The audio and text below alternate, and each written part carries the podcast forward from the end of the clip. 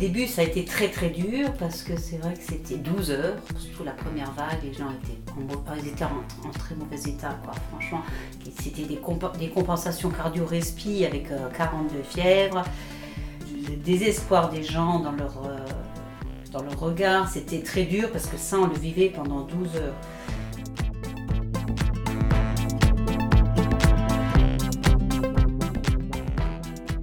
Bonjour à toutes et à tous, je suis ravie de vous retrouver au sein de notre web média lycéen Mall News. Aujourd'hui, nous nous retrouvons pour une interview une nouvelle fois marquée par l'actualité. Précédemment, nous nous sommes penchés sur l'impact psychologique de la crise sanitaire sur les adolescents. Mais aujourd'hui, c'est un témoignage de l'intérieur que nous allons écouter. Quelqu'un qui est confronté au Covid tous les jours. Anne-Marie est en effet aide-soignante et elle a accepté de répondre à quelques questions sur ce qu'elle vit à l'intérieur de l'hôpital depuis maintenant 14 mois. Bonjour et bienvenue Anne-Marie. Pouvez-vous tout d'abord expliquer à nos auditeurs en quoi consiste le travail d'aide-soignante et depuis combien de temps vous le pratiquez? Bonjour Léa, ça fait 14 ans que je suis aide-soignante dans un hôpital en Moselle en service pneumologique pneumologie et mon travail consiste à aider les personnes euh, à faire du nursing, à les nourrir et puis être en binôme, souvent être, être en binôme avec euh, les infirmières. On travaille tous euh, main dans la main. Voilà. Vous travaillez donc au cœur du milieu hospitalier, c'est pourquoi votre expérience nous intéresse tout particulièrement aujourd'hui. Quand le premier confinement a été annoncé le 12 mars 2020, nous commencions à peine à mesurer l'ampleur et la gravité de ce mystérieux virus. Quelle était la situation dans votre, hôpital à cette date et, et quelle a été votre réaction face à cette mesure importante?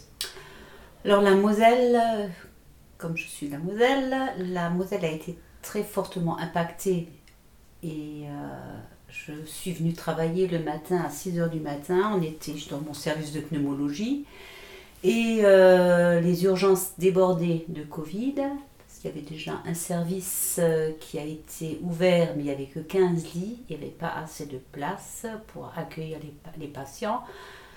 Et euh, sur, à 10h du matin, notre service de pneumologie devait être transformé en service Covid. Du coup, on a dû transférer les personnes de pneumologie dans d'autres services et, ou les faire rentrer chez eux. Voilà quoi. Mm.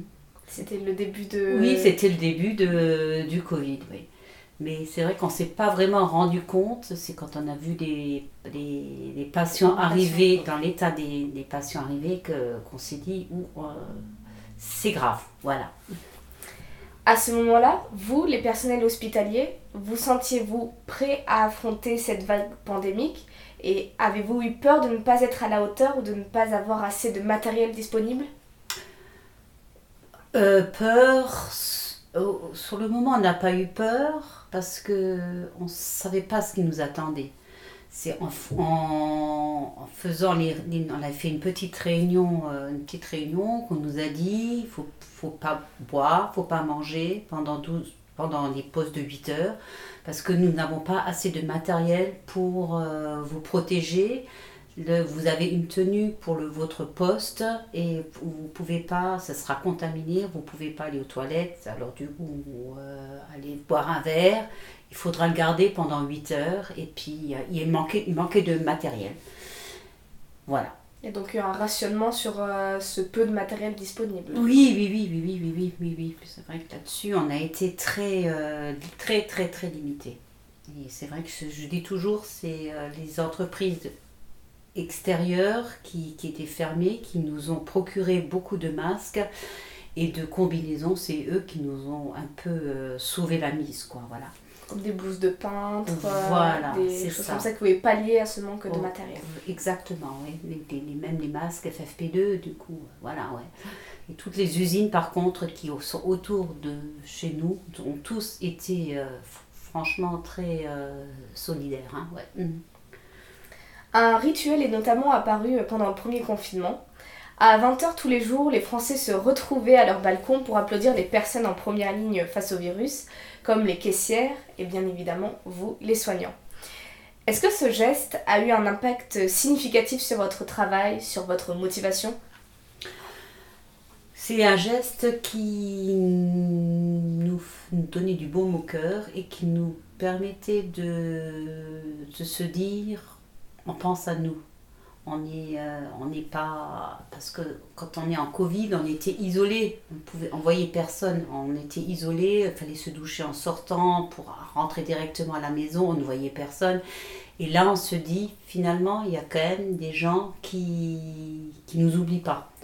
On avait l'impression d'être un peu oublié, mais finalement, non. Quand il y a cette. Euh, euh, quand, quand ça s'est formé tout ça, quoi, ça, ça nous a fait quand même du baume au cœur. Et euh, on en a parlé longtemps après, parce que sur le, au départ, on n'en a pas parlé au travail, on disait, ah ben ils nous font, euh, voilà, hein, un hommage. Mais, euh, et souvent, ben, toutes mes collègues, on en a discuté après la première vague, et c'est vrai qu'on a eu tous le même sentiment de, de soutien, quoi, oui. Mhm, oui. Donc aujourd'hui, ce bel élan de solidarité que vous décrivez là a pris fin. Cela vous manque-t-il? Avez-vous l'impression d'être comme retombé dans l'oubli? Euh, Non, je pense pas qu'on est retombé dans l'oubli, mais parce que la première vague était complètement différente. Euh, personne ne travaillait, il y avait juste les caissières, les, les, les, les métiers euh, prioritaires. Essentiels. Essentiels, voilà. Et euh, je pense, et puis, mais la deuxième, la deuxième vague, avec bah, nous, dans notre région, toutes les usines tournaient. Alors je pense que les gens, ils avaient aussi leur vie à côté, ils n'étaient pas là non plus. Pour, pour moi, on n'a pas été les oubliés, quoi, oui. Mhm.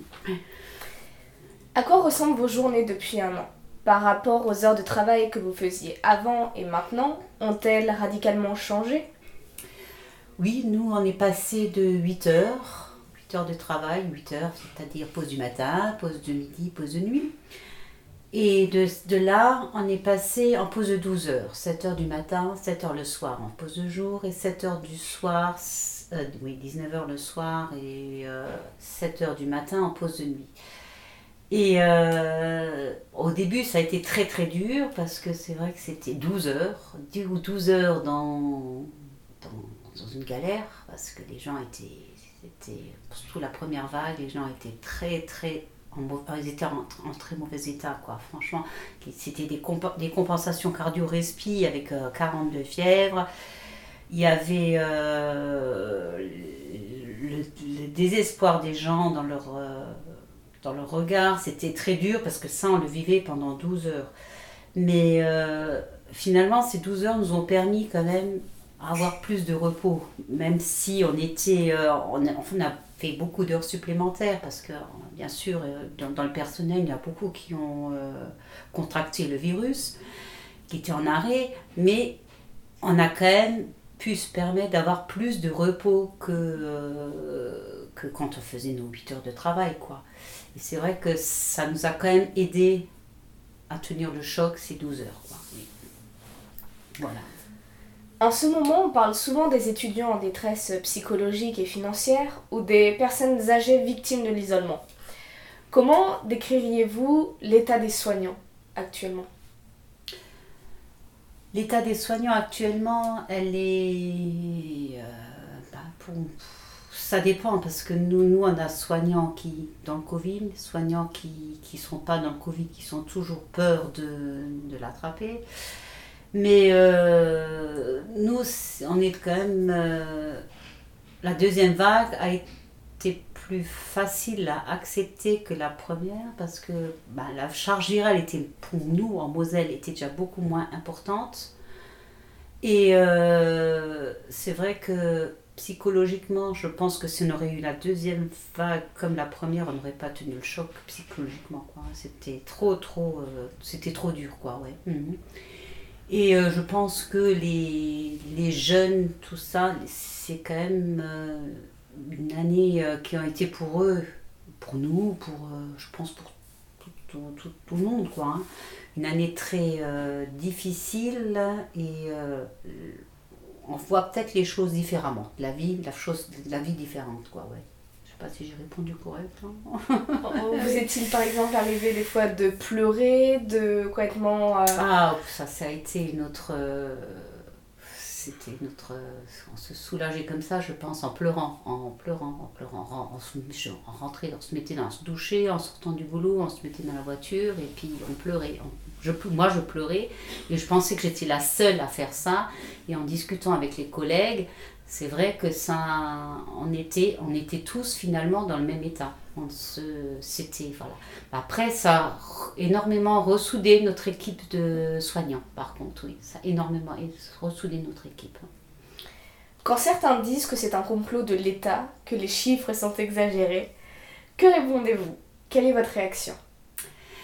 Pour moi, ça me, c'est, c'est, des gens qui, qui, qui comprennent, qui comprennent pas bah, je pense que c'est des gens qui n'ont pas vécu, qui n'ont rien, qui n'ont pas vu ce qui s'est passé, qui n'étaient pas dans le milieu, qui n'ont pas connu quelqu'un de la famille, qui était vraiment dans un état euh, de détresse qui, bah, qui est décédé tout simplement, parce que c'est vrai qu'il y a eu énormément de décès. Dans, dans, chaque famille, pratiquement chez nous en Moselle, il y a eu un décès du Covid quand même. Hein. Pour moi, c'est énorme. quoi. Mais euh, c'est des gens qui, je ne sais pas s'ils ne regardent pas les infos, s'ils sont... Euh, pour moi, c'est des gens qui ont... qui, qui, qui, n'ont pas été confrontés. Voilà, qui n'ont pas été confrontés au fait et euh, un peu... Ouais, Détachés de la réalité. Quoi. Voilà, c'est ça, on va plutôt dire Voilà, exactement. Quoi, ouais. Avec du recul, plus d'un an après le début de la pandémie, Pensez-vous qu'il y a un avant Covid et qu'il y aura un après Covid? Oui, je, ça j'en suis certaine. Est-ce que je me trompe ou pas? Je ne sais pas, mais pour moi, je pense avec tout ce que on a vu, ce qu'on a. Je pense qu'on voit les choses différemment, on, appréciera les choses de la vie différemment, on, le on appréciera tous les, tous les, bons petits instants. Parce que c'est vrai que là, on a été un peu détaché, beaucoup, détaché de, la famille, euh, des, parents. Et, puis c'est vrai que là-dessus, on appréciera beaucoup plus les choses de la vie. Hein, mmh. ouais. Quand vous voyez des fêtes clandestines réunissant des centaines de personnes s'organiser partout en France en ce moment, que ressentez-vous? Avez-vous peur pour le futur à l'hôpital? Mon ressenti, c'est une colère. Et euh, au fond de moi, je me dis, c'est des gamins, c'est des jeunes qui qui, comprennent pas, qui comprennent pas. C'est pas être égoïste, ils sont pas égoïstes, je pense pas, mais ils ont été enfermés pendant un an, ils n'ont rien pu faire, ils ont rien pu. Et là, à un moment, je pense qu'ils ils ont pas. Il, se lâche, voilà, tout simplement, quoi. Après, euh, l'impact, euh, moi je sais que nous, on a eu beaucoup de patients, mais pas de leur âge à eux. Mais est-ce que c'est eux qui ont contaminé ces personnes euh, Voilà, on se, on sait pas quoi. Hein, parce que c'est vrai que le Covid, souvent les gens nous disent, on ne sait pas de où on l'a eu, quoi. Voilà, on sortait pas, on faisait pas ci, on faisait pas ça. Voilà, est-ce que. Mais c'est vrai que avec ces gamins, j'ai une colère, mais au fond de moi, je me dis, c'est. Ils veulent reprendre la vie d'avant, ces enfants, ces, ces, gamins, quoi, voilà, c'est ça. Vous les comprenez sans les comprendre. Oui, c'est voilà. Est-ce qu'à leur âge, si j'aurais pas vu ce que j'ai vu, ce que j'ai vu, euh, j'aurais peut-être fait pareil. Je, voilà, je pense que. Eh bien, merci beaucoup Anne-Marie pour vos réponses riches en enseignement et en discernement. Bravo à vous et à tout le personnel soignant pour votre engagement sans limite au quotidien et bon courage pour la suite de votre travail. Et à bientôt sur One News. Merci Léa.